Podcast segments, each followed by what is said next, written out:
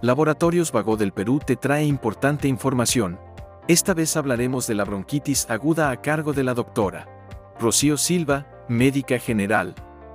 ¿Qué es la bronquitis aguda y quiénes son propensos a enfermarse? La bronquitis aguda es una inflamación de las vías aéreas principales que llevan aire hacia los pulmones. Casi siempre es una complicación de una gripe o de un virus que puede aparecer en algunos pacientes.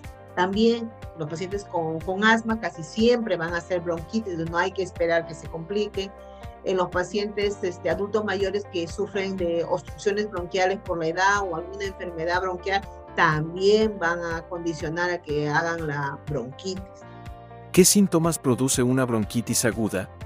El síntoma principal es la tos pero para llegar a una tos va a empezar primero pues el flujo nasal, eh, la inflamación de garganta, el dolor de garganta, de ahí viene el proceso de la tos, eh, vamos a tener que separar si es una tos con flema o es una tos seca, también hay dolor del cuerpo, en algunos pacientes hay una dificultad para respirar porque cuando empiezan a formar flema, a veces no lo pueden movilizar, no lo pueden eliminar.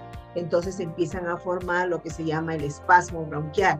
Entonces los bronquios se quedan con la flema y en esos casos ya es una bronquitis aguda con un espasmo bronquial.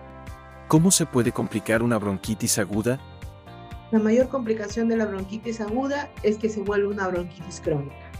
Si el paciente, por ejemplo, vive en que hay mucho polvo, entonces es, le es más difícil curarse, porque el polvo va a incentivar a que mis células inflamatorias, a pesar de que esté con tratamiento, sigan activas. Si es un paciente que se le dice, por ejemplo, no vaya a estar comiendo ají porque el ají activa la inflamación y el paciente no hace caso, ese va a ser su, su complicación, una bronquitis crónica, que es como si fuera una alergia bronquial.